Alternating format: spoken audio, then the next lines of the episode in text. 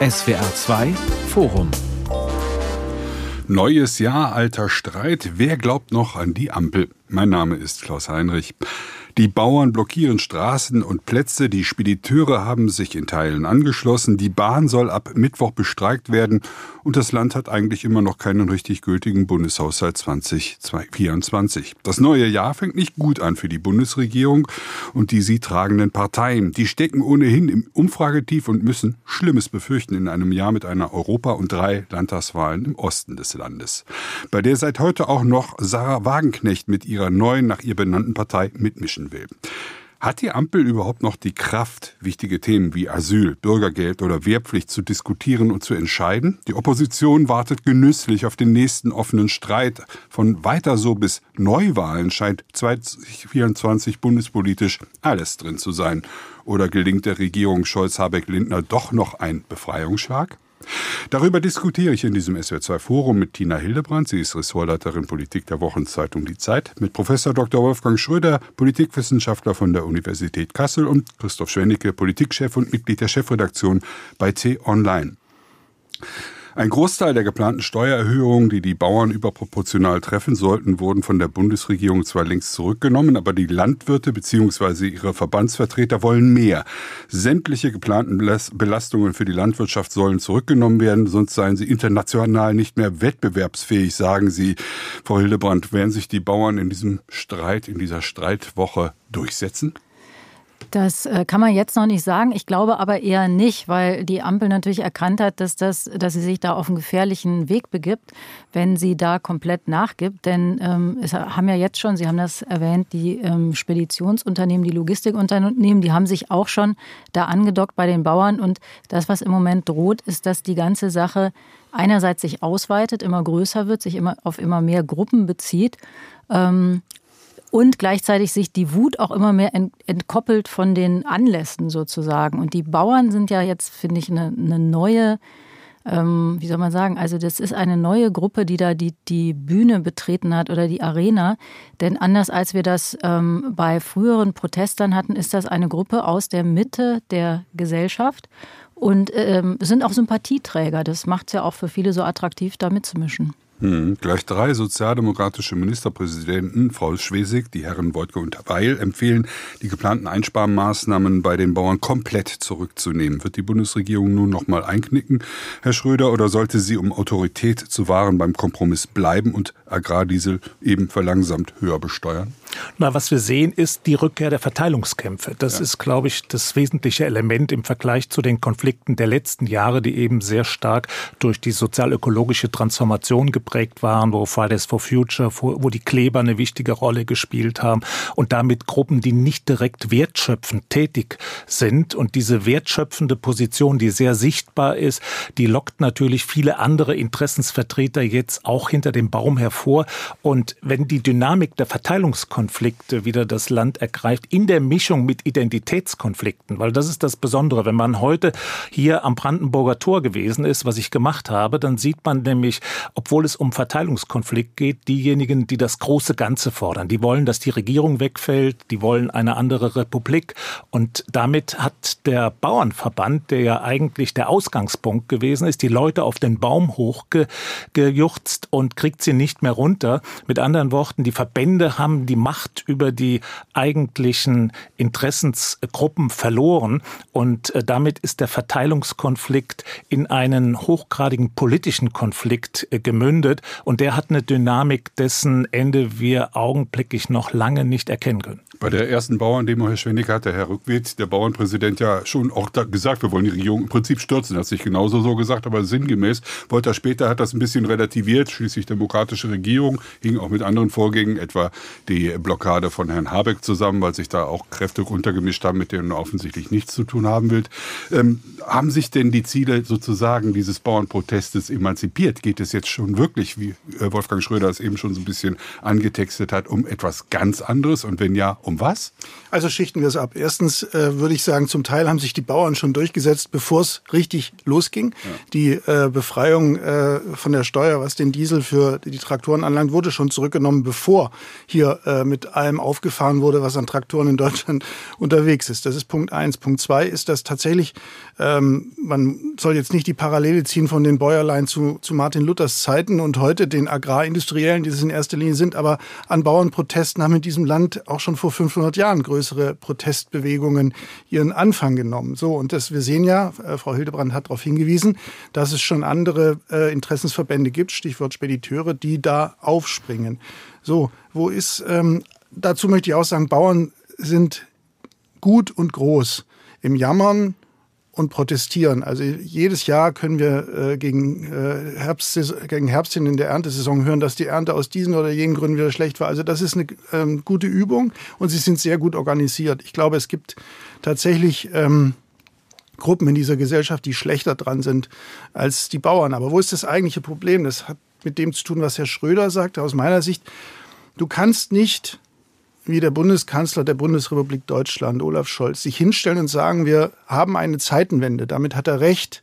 Und dann im nächsten Atemzug sagen, das wird aber heißen, für niemand ändert sich überhaupt nichts. So, es bleibt alles, wie es ist, macht euch keine Sorgen, fürchtet euch nicht, fast äh, im religiösen Sinne. Und ähm, das Gegenteil trat sehr schnell ein. Und dann wurde sehr hektisch auch am, am, am Schreibtisch letzten Endes von drei Männern, also der, den, den drei Spitzen dieser Koalition, wurden dann eben Punkte gefunden, an denen eingespart werden muss. Und das geht einfach nicht zusammen und das führt zu Überdruss. Und das verstehe ich auch, ehrlich gesagt. Du mhm. kannst dich eine Zeitenwende ausrufen und zugleich sagen, für euch ändert sich nichts. Die Protest äh, äh, da, du hast jetzt eine Sache übersprungen, das ist nämlich dieses Verfassungsgerichtsurteil. Denn die, äh, bevor das kam, da gab es ja die Möglichkeit, diesen Anspruch, es ändert sich gar nichts, mit sehr viel Geld zuzuschütten. Mit Schattenhaushalten. Mit Schattenhaushalten. Und ähm, da konnte man diesen Eindruck noch aufrechterhalten. Und das ist seitdem eben wirklich so ein bisschen zusammengebröselt. Ne?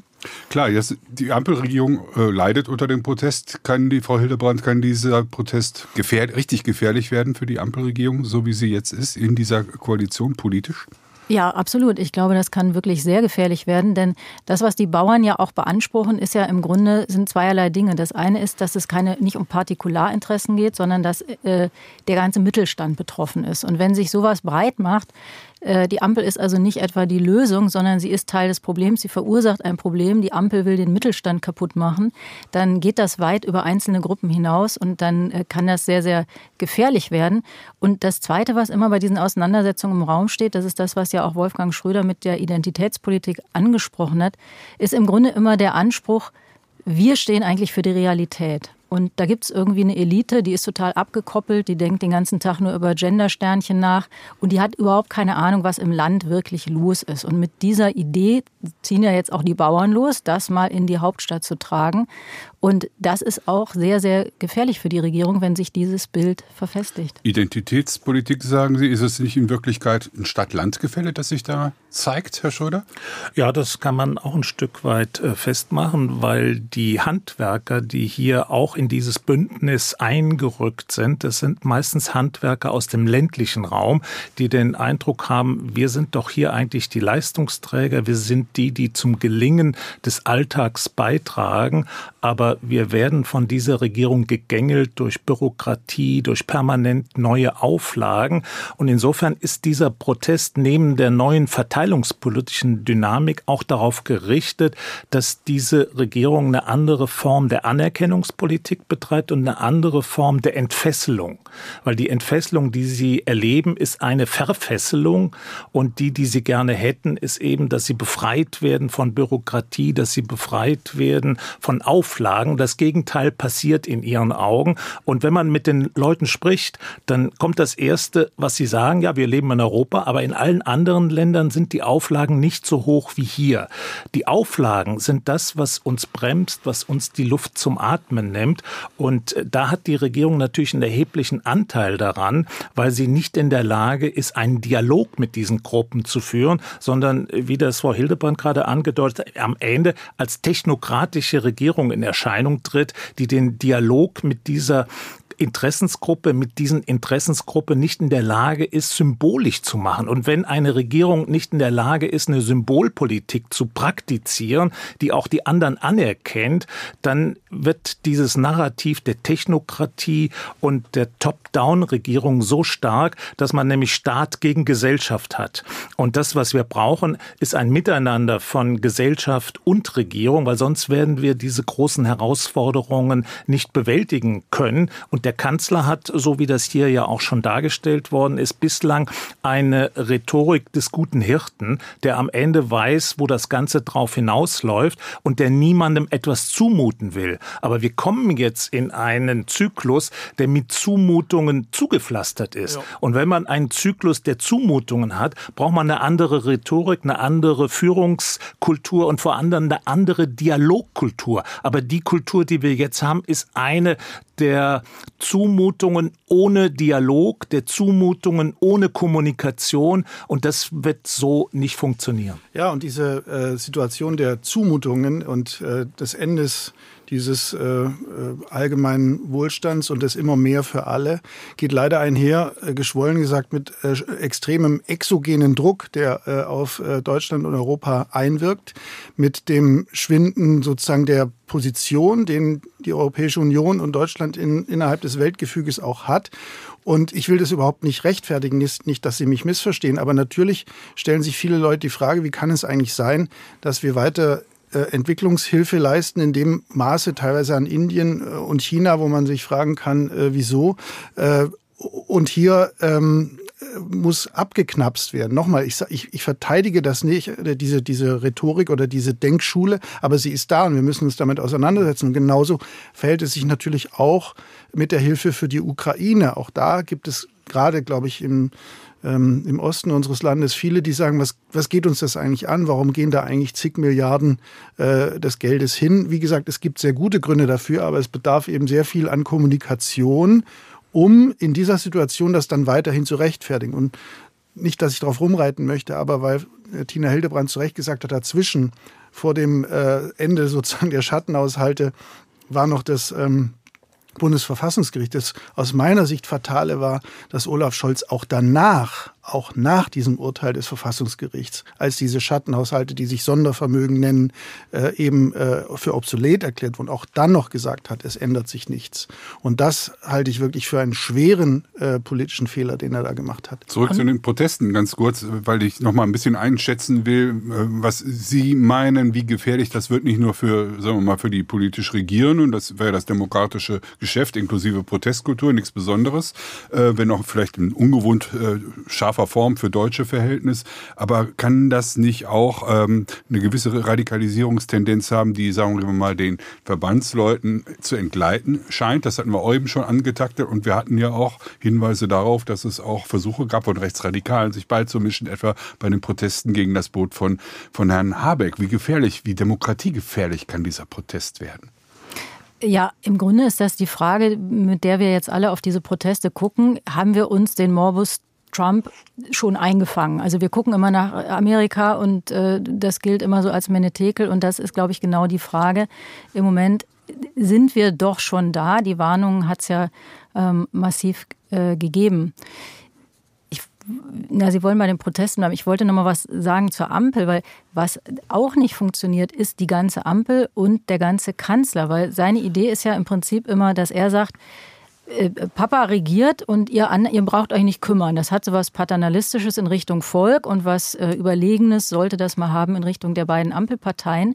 Und ähm, diese Führung, die er damit aber verspricht, also Papa sitzt in seinem Arbeitszimmer und regiert und dann kommt er raus und alles, in, und die funktioniert halt überhaupt nicht. Und die Ampel ist in einer Weise selbstbezüglich geworden und ist ja immer schon begeistert, wenn es ihr gelingt, sich über irgendwas zu einigen, dass da tatsächlich eine gewisse Abkopplung drin liegt. Und wenn es eine Einigung gibt, wird sie sofort wieder aufgemacht. Das haben wir ja gerade erlebt bei dem Versuch, ein Haushaltspaket zu schnüren und das, was das Bundesverfassungsgericht der Bundesregierung aufgegeben hat, äh, zu realisieren.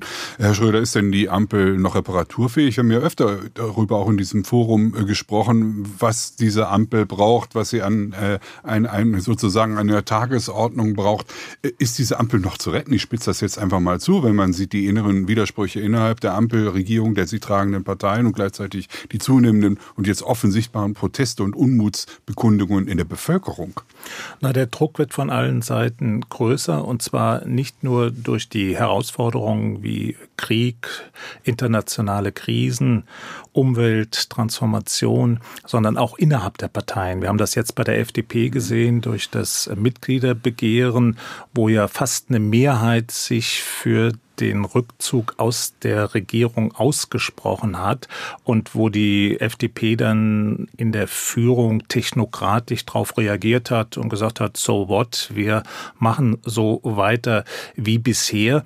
Und diese Reaktion der FDP auf das Mitgliederbegehren, so falsch man das finden kann, ist aber symptomatisch für den Kommunikationsstil zwischen der Führung der drei Parteien und ihrer ihren Mitgliederbasen. Weil wir haben den Eindruck, dass es zu einer Stillstellung der Parteien, und zwar aller drei Parteien in diesem Regierungsprozess kommt. Und diese Stillstellungspolitik der Parteien, die hat ihre Analogie zu einer Stillstellung der Gesellschaft. Und dabei wissen wir ja, dass eigentlich 70 bis 80 Prozent der Gesellschaft für vernünftige Lösungen gut ansprechbar sind, dass 70 bis 80 Prozent der Gesellschaft absolut gegen die AfD sind, aber es gibt keinen Aufruhr, es gibt keine Artikulation dieser Mehrheit, sondern wir haben es mit einer schweigenden, stillen Mehrheit zu tun, die gegenwärtig erduldet, die keinen Angriff findet, wie sie diese enormen Belastungen, die für die Demokratie, für die liberale soziale Demokratie existiert, wie sie die irgendwie in den Griff bekommen kann. Insofern brauchen wir natürlich eine andere Regierungspolitik, die auf Dialog und Kommunikation aus ist. Aber mindestens so wichtig wäre eine Reaktivierung der schweigenden Mehrheit dieser Gesellschaft, um eine Kompatibilität einer vernünftigen Politik in diesem Lande wieder hinbekommen zu können. Weil ansonsten wird dieses Land von den Rändern regiert. Und wenn dieses Land von den Rändern regiert wird, dann läuft es auf eine Paralyse hinaus. Und diese Paralyse wird nichts Gutes für die weitere Entwicklung verheißen. Wenn dieser Bauernaufstand nicht das erste und das einzige ist, was es an Protesten gibt in diesem Land gegen die Ampelregierung und ihre Politik, wenn wir vielleicht französische Verhältnis Mitte der Woche bekommen, wenn die Bahn streikt, äh, wenn die Spediteure noch mehr dabei sein werden und die Handwerker, ähm, dann haben wir so, so einen Hauch von Gelbwestenbewegung auf einmal in Deutschland, Herr Schwennecke. Wer würde denn davon profitieren? Ja, wir dürfen auch nicht vergessen, auch die Ärzte haben äh, in den letzten Tagen schon einen kleinen äh, Warnstreik ähm, eingelegt. Also auch äh, homöopathisch. Ne? Homöopathisch in homöopathischer Dosis, äh, zu einer Zeit, als die Praxen ohnehin mehr oder weniger zu waren. Aber immerhin, sie haben auch mal ein bisschen ähm, äh, drohend den, den Finger gehoben. Ja, tatsächlich ähm, hätte ich nicht gedacht, muss ich offen sagen, dass, dass auch in Deutschland sowas ähnliches wie französische Verhältnisse äh, vorstellbar äh, sein können oder könnten. Es sieht jetzt so ein bisschen danach aus, als, als gingen wir als gingen wir diesen Weg. Wir haben viel darüber gesprochen, was die ähm, Arbeitsweise der Ampel damit äh, zu tun hat. Das ist nicht der einzige Grund. Auch über die anderen Gründe haben wir gesprochen. Und natürlich ähm, ist Wut und äh, Unmut immer äh, dann gut an den Rändern aufgehoben, gut in Anführungszeichen, also fühlt sich gut an den Rändern aufgehoben. Und wir erleben ja auch, dass, ähm, dass das Parteienspektrum sich nochmal äh, erweitert. Ähm, heute schon mit der Parteigründung äh, der Partei, äh, die den Namen von Sarah Wagenknecht trägt und wahrscheinlich am 20. Januar mit einer weiteren Partei, äh, die zwar nicht den Namen von Hans-Georg Maaßen, dem CDU-Dissidenten, trägt, aber der aus der Werteunion heraus, also einem konservativen CDU-Interessenbündnis oder wie man das nennen soll, äh, gegründet werden soll. Also deswegen ist jetzt noch nicht gleich Weimar, ähm, aber ähm, es wird äh, immer bunter und gerade auch ähm, an den Rändern mehr und stärker und da kann einem schon ein bisschen unwohl werden dabei, zumal wenn wir in ein Jahr blicken, in, denen, in dem in drei ostdeutschen Ländern äh, gewählt wird, Landtagswahlen stattfinden, die, wo mutmaßlich ähm, diese Parteien äh, noch stärker Zuspruch finden als vielleicht im Westen. Ein enormer Druck. Also es ist nicht Weimar, aber es ist halt Erfurt, es ist Potsdam und es ist Dresden. Frau Hildebrand, der Druck, den die Regierenden haben, aber alle Parteien im Grunde genommen durch diese Neuordnung, die Christoph Schwendicke gerade beschrieben hat, oder Erweiterung des Parteienspektrums, wie wirkt sich das psychologisch auf die Ampelparteien aus? Tja, das Komische ist ja oder das Beunruhigende ist ja im Grunde nicht nur die Stärke der Ränder, sondern die Schwäche eben der Mitte und auch der Ampelparteien. Die sind für meine Begriffe in so einem ganz komischen Attentismus gefangen. Wir reden über diese Wahlen in Ostdeutschland seit seit fast zwei Jahren jetzt. Mhm. Und alle sagen immer, oh Gott, oh Gott, das da wird ganz, was. ganz schrecklich, das wird furchtbar. Und es hat aber keiner eine Idee. Wir reden über die Möglichkeit, dass Donald Trump eine zweite Präsidentschaft beginnt. Wir sagen, oh, da müssen wir uns unheimlich vorbereiten. Die NATO ist nicht mehr das, was sie mal war. Es, es passiert aber nicht, sondern wir sind alle, alle, in der, in der CDU gab es früher mal das Sofa-Syndrom. Alle gucken, sitzen auf dem Sofa und gucken, was Helmut Kohl macht. Und jetzt sitzen irgendwie alle auf dem Sofa, sagen, uiuiui, das wird alles ganz schlimm aber es passiert nichts. Die Ampel findet keine Ansprache, sie findet auch keine Politik. Sie wirkt, finde ich, immer mehr wie getrieben. Das drückt sich ja auch in diesem Zurückrudern aus. Es wird ein Heizgesetz gemacht, das also das Unterpfand der riesigen Transformation sein soll. Es wird zurückgenommen. Es wird eine Kindergrundsicherung Sie haben vorhin die ähm, Symbolpolitik oder die Unfähigkeit dazu angesprochen. Dafür ist ein Beispiel diese Kindergrundsicherung. Mhm. Die wird riesig angekündigt. Es kommt im Prinzip gar nichts Richtiges dabei raus. Es wird ein Bürgergeld ähm, verabschiedet, mit dem man ein Riesentrauma der SPD heilen will und muss dann feststellen, die Leute wollen das gar nicht. Die finden das gar nicht gut. Also das ist, finde ich, das Paradebeispiel für eine misslungene äh, Symbolpolitik. Ähm, und die Ampel guckt sich selber beim Regieren zu und erklärt immer, warum das alles schwer ist. Drei Parteien, die zwei davon haben keine Regierungserfahrung und kommt aber im Grunde nicht in Stufe zwei rein, nämlich zu sagen, gut, okay, so funktioniert das nicht. Wir machen was anderes. Ist das die Stunde des Kanzlers oder sollte sie das sein? Es wäre eine Chance für den Kanzler, weil das, was wir erleben, ist ja ein Phänomen, was viel tiefgreifender ist als das, was wir erleben. Und das heißt, wir erleben den Zerfall der Volksparteien und den Zerfall des Verbändestaates mhm. gleichzeitig. Und das sind zwei wesentliche Säulen der strategischen Stabilität dieser Republik als einer exportorientierten Nation, die darauf angewiesen ist, dass es eine gewisse positive Resonanz für diese Exportstrategie gibt mit all ihren Zumutungen und Schwierigkeiten und Rationalisierungen. Und vor laufenden Kameras versagen die Stabilisatoren. Und indem die Stabilisatoren versagen, ist natürlich eigentlich die Stunde der Exekutive, die Stunde des Kanzlers gekommen, wenn er denn in der Lage wäre, diese Stunde zu erkennen und zu nutzen. Und wir haben aber einen technokratischen Kanzler, der nicht in der Lage ist, die Stunde zu nutzen. Wir hatten den Eindruck am 27. Februar mit seiner Zeitenwende-Regierung. Wir hatten den Eindruck, dass dort ein Kanzler jetzt ins Spiel kommt, der die Verhältnisse treibt zum Positiven, der sie so treibt, dass sie mit Inhalt gefüllt werden.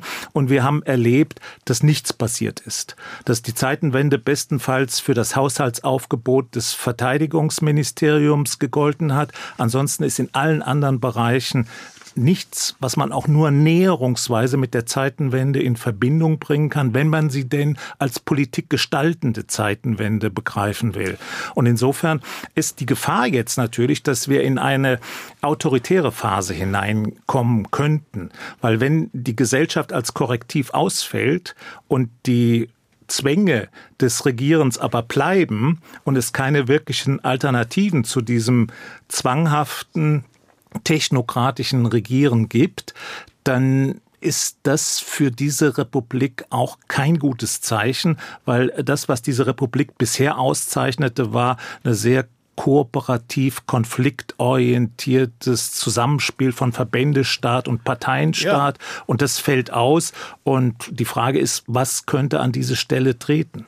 Übrigens auch ein wie soll man sagen, konfrontativ-kooperatives Zusammenspiel von Regierung und Opposition. Und darauf würde ich noch gerne einen Moment eingehen.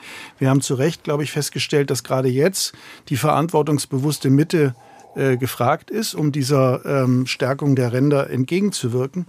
Und da kommt auch der Opposition eine, eine große Verantwortung äh, zu. Äh, und die sehe ich gerade auch nicht so richtig gewahrt. Denn, äh, Herr Heinrich, Sie haben eingangs die SPD-Ministerpräsidenten zitiert, die sich da jetzt ähm, auf die Trecker äh, begeben haben. Also, die, aber diese Randschmeiße, wenn ich es mal so nennen darf, haben sie auf CDU-Seite genauso erlebt. Also Herr Kretschmer in seiner Not äh, äh, hat sich äh, genauso verhalten heute Morgen und die CSU äh, in Seon bei ihrer Klausur auch so. Und da würde ich mir ehrlich gesagt auch etwas mehr Verantwortungsgefühl bei einer Opposition wünschen, die natürlich die Regierung kritisieren kann, soll und darf und muss, aber in solchen Situationen, glaube ich, für, für ein billiges Bashing der Regierung nicht so handeln sollte, wie sie es heute auch aktuell getan haben. Neuer, neues Jahr, alter Streit. Wer glaubt noch an die Ampel? So haben wir diese Sendung genannt. Jetzt fragen wir mal nach der Opposition. Äh, Christoph Schwennig hat das Thema gerade angesprochen. Was soll die denn machen? Die CDU ist ja offenbar darauf vorbereitet und die CSU auch äh, auf Neuwahlen möglicherweise. Haben sie ausgerufen, Europawahl wäre doch ein schöner Termin. Ist, glaube ich, im Mai oder im Juni. Da mhm. können wir auch direkt Bundestagswahl machen. Also einen Ersatzkanzler haben sie mit Friedrich Merz provisorisch möglicherweise aktuell auch. Das kann sich natürlich noch noch ändern, das wissen wir. Die Herren äh, aus Nordrhein-Westfalen und Bayern stehen da ja auch noch äh, an der hinteren Stelle und warten auf ihre Chance. Was muss die CDU denn jetzt tun, um wirklich verantwortungsvoll nicht so zu handeln wie vielleicht die AfD oder auch vielleicht die neue Wagenknecht-Partei? Na, erstmal flüchtet sie, sie flüchtet ja ins Autoritäre. Das ist ja eigentlich die Ansprache von Friedrich Merz, ist ja immer dieses, ähm, wenn ich dran wäre, dann würde durchregiert. Er weiß selber, dass das nicht der Fall sein würde. Das ist auch ein Teil dieses etwas ähm, unernsten Spiels, das er da treibt. Und mit den Neuwahlen ist es so, so einfach ist das ja gar nicht. Also da muss man ja erstmal hinkommen zu den Neuwahlen und der Kanzler müsste die Vertrauensfrage stellen. Das ist, glaube ich, im Moment noch nicht in Sicht, dass er das äh, tun würde. Insofern ist das äh, so, so, eine Art Entlastungsfantasie auch ein bisschen, diese Neuwahl. Ne? Also ich glaube, so schnell wird es dahin nicht kommen. Und die Alternativen sind ja auch nicht so, dass man, also dann wäre die Ampel ja noch mehr am Ende, wenn man das Gefühl hätte, es gibt eine glanzvolle Alternative. Aber das ist ja nicht der Fall. Und eine große Koalition, das wäre, glaube ich, im Moment absolut verheerend. Das wäre eine Situation, in der dann die AfD die größte Oppositionspartei ist. Das wünscht sich auch keiner. Und das ist ja, das trägt ja zu diesem ganzen Dilemma bei, dass man das Gefühl hat, die, äh, die Realität ist irgendwie trübe, aber es gibt auch keine richtig guten Alternativen. Hat die Ampel denn theoretisch eine Chance, Herr Schröder nochmal richtig durchzustarten? Gäbe es ein Thema oder irgendeine Strategie, die ihr dazu verhelfen würde, aus diesem Tief, das ja alle drei Parteien erleben in den Jetzt haben Sie Schröder gesagt. Das war, glaube ich, ein schöner freudscher Fehl Fehler, oder? Ich, nee, hab ich ach, nicht. So, ach so, ich dachte, Sie hatten gesagt, die Regierung Schröder. Ich, nee, ich meinte Wolfgang Schröder und der Regierung. Sie meinen die Regierung Schröder. Ja, vielleicht wäre das, so was, vielleicht das was für Sie, Herr Professor Schröder. Naja, ich denke, äh, Chancen gibt es natürlich immer. Aber wir haben ja jetzt schon mehrfach auf einen sogenannten Neustart gesetzt. Und nach der Sommerpause, als Scholz diesen Pakt für Deutschland auf die Tagesordnung setzte im Rahmen einer äh, Regierungserklärung, sah das auch erstmal nicht so gut aus. Und dann ist auf einmal die Opposition relativ äh, gestaltend in diese Arena hineingegangen, hat gesagt, ja, wir wären bereit, diesen Pakt für Deutschland zu unterstützen, wenn die Migrationsfrage in diesen Pakt stark eingebunden wäre. Und dann gab es ja auf einmal eine Parallelität zwischen Ministerpräsidentenkonferenzen und Konferenzen zwischen den ehemaligen großkoalitionären Partnern, wo man den Eindruck hatte, jetzt passiert etwas. Jetzt haben sie begriffen, die Migrationsfrage ist eine ganz entscheidende Frage, um diese Gesellschaft zu befrieden, um neue Perspektiven aufzubauen, auch in der Kooperation innerhalb der Ampel mit der Opposition. Und dieses zarte Pflänzlein, was da für ein paar Tage mal waberte, ist dann sehr schnell in sich zusammengebrochen. Nichtsdestotrotz ist klar, äh, es gibt Chancen, weil es gibt ja keinen Interessenten an Neuwahlen gegenwärtig bis auf die Opposition. Aber in der Ampelkoalition gibt es kein Interesse an Neuwahlen. Der Weg, wie Frau Hildebrand zu Recht sagt, äh, zu Neuwahlen ist auch verfassungsrechtlich sehr problematisch, sehr schwierig und lässt sich bis zum 9. Juni auch gar nicht so einfach äh, herstellen. Schnell natürlich, aber einfach nicht. Und äh, insofern ist die Frage, ob diese Regierung nicht vielleicht einen Dreh findet, um deutlich zu machen, dass sie diese Interessen domestizieren kann. Und da wäre meine Überlegung, dass man auf der einen Seite die Aktivierung der organisierten Zivilgesellschaft braucht. Die muss man aber in einen Dialog einbinden. Auf der anderen Seite braucht man ein gewisses Maß an Härte, weil man wird mit einer einfachen Politik des Einknickens, des Zugehens und des Rückziehens wird man die verfassungsrechtlichen Grundlagen, die jetzt durch das Bundesverfassungsgericht vom 15. November gesetzt worden sind, äh, nicht wieder rückgängig machen können. Also das, was wir in den ersten zwei Jahren erlebt haben, dass die Interessenskonflikte monetarisiert worden sind, dieser Weg wird nicht mehr gehen, sondern der Weg, der jetzt ansteht, ist der Weg des Konfliktes, der Härte. Und diese Härte kann man nur hinbekommen, wenn man die Plausibilität der Zivilgesellschaft gewinnt. Das heißt, wir brauchen eine Aktivierung der schweigenden Mehrheit, wir brauchen eine Aktivierung der organisierten Zivilgesellschaft, weil ansonsten lässt sich dieser Stellungskrieg nicht auf brechen, der sich gegenwärtig andeutet. Das heißt, eine Dynamik braucht man um einen Neustart. Eine Dynamik, die nur dann möglich ist, wenn auch neue Themen reinkommen, wenn neue Personen reinkommen und wenn neue Kooperationspartner ins Spiel kommen. Und dafür wäre die äh, Situation insofern gegeben, als der Konflikt jetzt eine, wirklich ein Niveau findet, wie nie zuvor in dieser Legislaturperiode. Praktisch bedeutet das doch, also dieser Haushalt wird jetzt zusammengeflickt, der wird auch durchgezogen Verfassung und da wird nicht mehr dran gerückelt. Das kommt in, im Januar 2024 durch den Bundes, Bundestag. Dann haben wir einen Bundeshaushalt. Dann, wenn die Themen äh, angegangen, äh, Bürgergeld wird re reformiert im Sinne von Herrn Heil wahrscheinlich, dass sozusagen die Totalverweigerer, denen einfach das Geld gestrichen wird. Dann hat auch die Seele Aru und dann guckt man aufs Lohnabstandsgebot, äh, dass also tatsächlich Bürgergeldempfänger real wirklich weniger haben als Leute, die arbeiten. Da wird man vielleicht noch ein bisschen dran drehen. Was wird noch passieren? Passieren in der Klimapolitik? Vielleicht umschwenken auf die CO2-Besteuerung statt teurer Ökoprojekte, die vom Staat finanziert werden.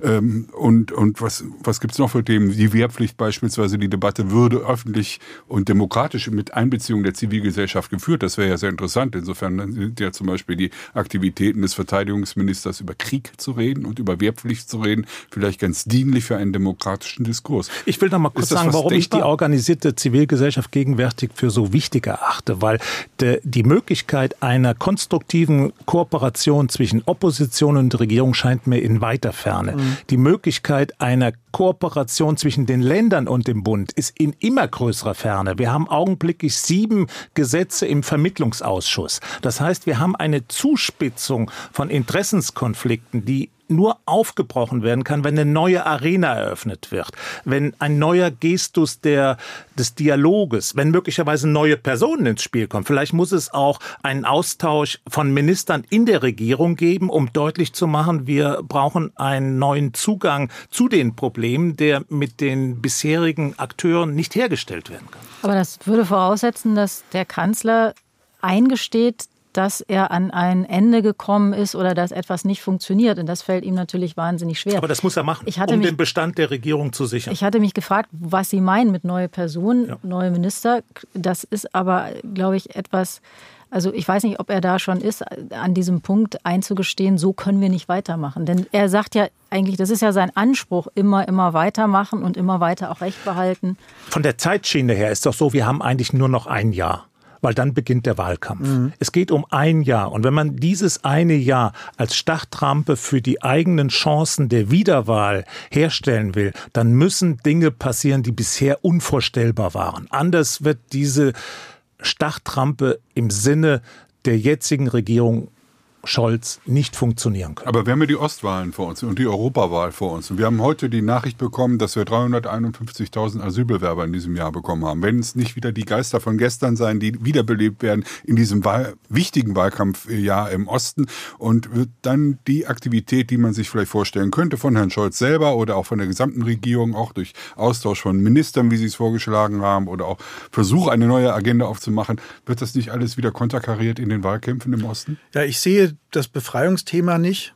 Und ich sehe auch die Befreiungsaktion durch äh, Kabinettsumbildung oder anderes nicht. Da ähm, steht, äh, dem steht auch schon tatsächlich die, wie soll ich sagen, das Naturell äh, des Bundeskanzlers im Weg. Also ähm, das Paradebeispiel dafür ist äh, Innenministerin Nancy Faeser, die äh, in Hessen dann kandidiert hat, äh, äh, nicht gewonnen hat, äh, vorher schon gesagt hat, ich halte mir aber mein Plätzchen in Berlin warm und ähm, eigentlich spätestens nach der Wahl hätte man sagen müssen, du gehst jetzt dahin und bist Vizeministerpräsidentin. Auch da hat sich Olaf Scholz ja schon schwer getan, beziehungsweise hat es nicht geschafft. Da glaube ich keinen Moment dran.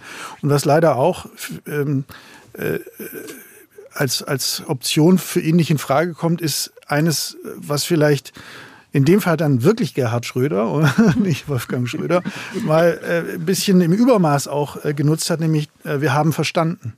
Das bringt Olaf Scholz einfach nicht über die Lippen. Ich, ich erinnere mich mit einigem Entsetzen an die letzte, weiß ich nicht, was, was nun oder im, im anderen Kanal direkt nach der Einigung äh, zum Haushalt wo dann irgendwann einer der beiden sehr guten Befragerinnen und Befrager gesagt hat, also wir halten jetzt mal fest, Herr Bundeskanzler, Sie wollen hier nicht sagen, ja, das war falsch und das haben wir nicht richtig gemacht. Das kriegt er einfach nicht hin, ähm, weil er das als Schwäche ansieht. Übrigens absolut identisch bei seiner Vorgängerin, bei der er sich auch dieses Papa macht das schon für euch auch abgeschaut hat. Da hat, war es nur Mama, die es schon für euch macht. Also ich glaube ehrlich gesagt, Herr Heinrich, ähm, Sie fragten eingangs oder eingangs dieses Themenkomplexes, ist die Ampel noch zu retten?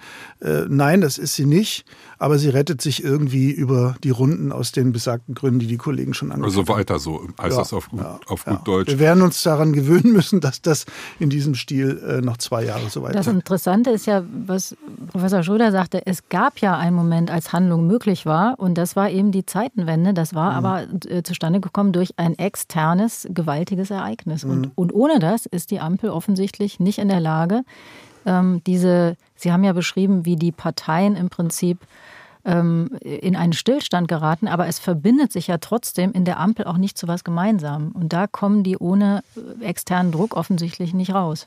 Und nach den ostdeutschen Wahlen, wir hatten ja eine kleine ähm, Umfrage, die von einem Meinungsforschungsinstitut, das man vielleicht nicht zu ernst nehmen sollte, weiß ich nicht, mhm. äh, die hatten äh, prognostiziert aktuell in Sachsen 37 Prozent für die AfD das, äh, und die SPD bei drei Prozent. Unter der 5 Prozent Hürde nun sagen Kollegen von diesem, von anderen Meinungsforschungsinstituten, das wären keine besonders seriösen Zahlen, aber es ist doch ein Schreck, den man im Willy Brandt-Haus bekommen haben müsste, oder?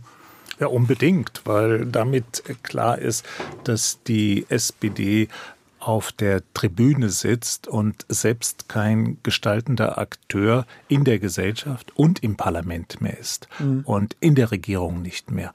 Und das äh, bedeutet natürlich französische Verhältnisse auf andere Weise, dass nämlich nicht die Gesellschaft mobilisiert wird, sondern dass die SPD entmobilisiert ja. wird. Und vielleicht tatsächlich muss man die Civey-Zahlen, das war ja das äh, äh, Institut, äh, vielleicht ein bisschen mit Vorsicht genießen.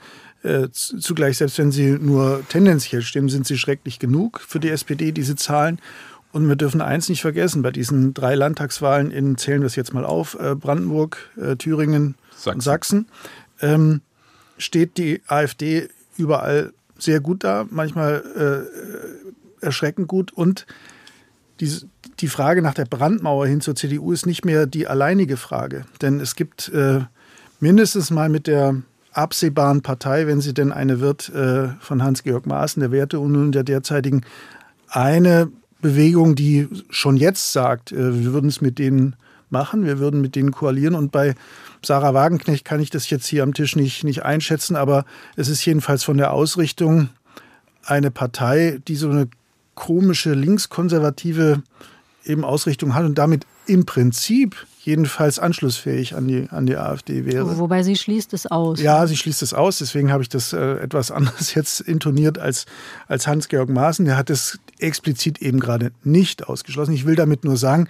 da können Koalitionen entstehen, die wir uns bis vorgestern noch gar nicht ähm, vorstellen wollten. Hm, ich Aber das sind beides Schreibtischgestalten Meinen bislang. Sie? Ich glaube, wenn man sich die ich höre das gern, aber ich bin mir wenn nicht man so sich sicher. die Prognosen anschaut bei der Wagenknecht-Partei, die gehen von 1% bis 30 Prozent. Mhm. Wenn man sich das Programm anschaut, links konservativ. Das ist ein artifizielles Programm. Warum sollte jemand, der bisher die AfD gewählt hat und sich da auch ein Stück weit hineingearbeitet hat in diese Welt, auf einmal sagen, ach, da gibt's ja noch eine andere Partei, die für mich auf einmal anbietet, mehr Transferzahlungen, mehr Sicherheit durch den Staat. Genau da gehe ich hin. Weil sie nicht als gesichert rechtsextrem in Teilen äh, von Verfassungsschutz. Ja, das ist aber die Zäsur, die wir wurde. erlebt haben jetzt in diesem ja, Jahr, dass das genau dieser Punkt keine Rolle mehr spielt für das Wählen der AfD. aber es könnte doch für Leute, die da, die da noch Vorbehalte haben, aus diesem Grund dann ein zweites Gefäß sein, wo sie sagen können, in dem Gefäß sehe ich mich aber. Also äh, das, ich gebe Ihnen recht, manche haben davor schon äh, keine äh, Hemmungen mehr, aber andere haben die vielleicht und die könnten sich dann in der Werteunion oder wie immer das äh, Ding dann am Ende als Partei heißt, wiederfinden? Ich glaube, beide Parteien werden weit unter der 5-Prozent-Hürde bleiben auf Bundesebene. Das kann bei der Europawahl in der Tat anders aussehen, weil bei der Europawahl so ein experimentelles, spielerisches Wahlverhalten. Wir haben auch keine 5-Prozent-Klausel bei der Europawahl. Keine 5-Prozent-Klausel. Bei den äh, Landtagswahlen im Osten sieht es auch schon wieder anders aus, weil wen die Wagenknecht-Partei gewinnen könnte, wären in der Tat Wähler, Wähler, die von der Linkspartei zur AfD hinübergegangen sind. Das sind nicht wenige in den letzten Jahren äh, gewesen, aber die haben sich ein Stück weit auch als Stammbelegschaft der AfD schon bewährt. Und wer mal so eine gewisse Neigung hat, der gibt die auch so schnell nicht wieder auf, wenn man erlebt, dass das Wahlverhalten erfolgreich war. Und der Erfolg der AfD besteht ja nicht zuletzt darin, dass die anderen Angst bekommen haben, dass sich etwas bewegt hat, dass sie den großen Diskurs bestimmt haben. Und beide treten im gleichen Segment auf. Beide treten als Erpressungsparteien aus. Das heißt, sie wollen keine Koalitionsparteien sein zu den Parteien, die jetzt existieren, sondern die wollen den großen Diskurs bestimmen. Und aus dieser Perspektive ist, glaube ich, der Raum für die neu gegründeten relativ eng weil rechts wirkt, das merken die Wähler ja. Die, die, Politik, die etablierte Politik reagiert ja auch darauf. Wir sehen es ja jetzt gerade. Und äh, was bedeutet das äh, zum Beispiel für die Frau Wagenknecht? Ich habe mir diese Pressekonferenz heute angeschaut und mir gedacht, was so auch programmatisch, wenn sie als Personen aufgestellt haben, mit welchen programmatischen Profilen, das ist viel durcheinander und sehr stark, kam es mir so vor, Demografie gesteuert. Also wo sind die äh, populistischen Punkte, die wir sammeln und dann machen wir daraus, versuchen daraus eine Partei zu machen mit einem Programm. Kam mir seltsam vor. Andererseits konnte ich mir gut vorstellen, bei vielen Versatzstücken, das wäre was für ehemalige oder künftig ehemalige SPD-Wähler auch von Interesse. Weil links schon, ne, so pro Sozialstaat und so weiter, aber eben wir mal, kulturell eher konservativ gestimmt und wollen mit dem Gender nichts zu tun haben und beim Asyl wollen wir es auch nicht übertreiben. Ne? Wir sind keine Unmenschen, aber auch nicht bitte 300.000 jedes Jahr. Das könnte auch den Rest für die SPD geben. Können Sie sich das vorstellen, Frau Hildebrand, dass die Wagenknecht-Partei nicht nur bei der AfD wildert oder vielleicht gar nicht mal unbedingt da, sondern äh, im etablierten Bereich? Ich glaube, das ist vor allem eine Frage der Organisation, ob sie ihre Organisation hinbekommt. Aber ich kann mir vorstellen, dass die meisten Wähler sich gar nicht mehr so sehr für diese Frage links und rechts äh, interessieren, mhm. sondern dass sie eben was anspricht, was einen großen Anklang findet, nämlich das Versprechen, wir können uns abschotten. Also wir können, es gibt ein Wir und das kann man klar definieren und es gibt ein Die und das kann man klar definieren und die können wir uns vom Hals halten. Das ist, glaube ich, das Versprechen. Ähm, was unter Umständen ganz gut funktionieren könnte. Und die Frau Wagenknecht hat einen großen Vorteil und einen unique selling point. Sie spricht anders als die etablierten ähm, Parteipolitiker. Sie spricht wirklich, äh, man kann dafür sein oder dagegen, aber sie spricht absolut verständlich, deutlich. Sie sagt, was sie will, was sie richtig findet. Das hat nicht dieses versteckte, formelhafte, äh, man wirft sich sozusagen gegenseitig Stichworte zu, die für das, den Rest des Publikums weitgehend unverständlich sind und nur die Eingeweihten wissen, wer hier eigentlich gerade wem indirekt widerspricht. Und das, finde ich, fällt mir immer wieder auf. Und ich glaube, dass das einen enormen eine, enorm, eine enorme Anziehungskraft hat. Ich glaube, gerade im sozialdemokratischen Milieu, mentalitätsmäßig, nicht parteienmäßig, weil mhm. parteienmäßig ist das in der Tat abgefrühstückt. Ja, ja. Insofern wären das sozialdemokratisch mentale Wähler, die man aus der Nichtwählermasse herausbinden könnte, beziehungsweise die teilweise auch ins Unionslager gegangen sind unter Merkel und sich bei den Grünen etwas angeschlossen haben in der Linkspartei, die aber nirgendwo richtig heimisch sind, mhm. aber äh, durchaus für diese Komposition von konservativ und progressiv ansprechen lassen, in dem äh, Sinne, dass da eine klare Ansage ist, dass da eine Heimstatt entwickelt wird, dass der Schutzraum klar ist und äh, was Frau Hildebrand auch sagte, dass die Sprache, glaube ich, auch ein Problem gerade in der Ansprache der mittleren, unteren Schichten ist, weil die Sozialdemokratie sich ja gewissermaßen entproletarisiert hat. Ne? Es gibt ja keine Proletarier mehr in dieser Partei. Neues Jahr, alter Streit. Wer glaubt noch an die Ampel? Das war das SWR 2 Forum heute am Montag. Es diskutierten Tina Hildebrand, Ressortleiterin Politik der Wochenzeitung Die Zeit, Professor Dr. Wolfgang Schröder ist Politikwissenschaftler an der Universität Kassel und Christoph Schwenicke, Politikchef und Mitglied der Chefredaktion bei T-Online. Mein Name ist Klaus Heinrich.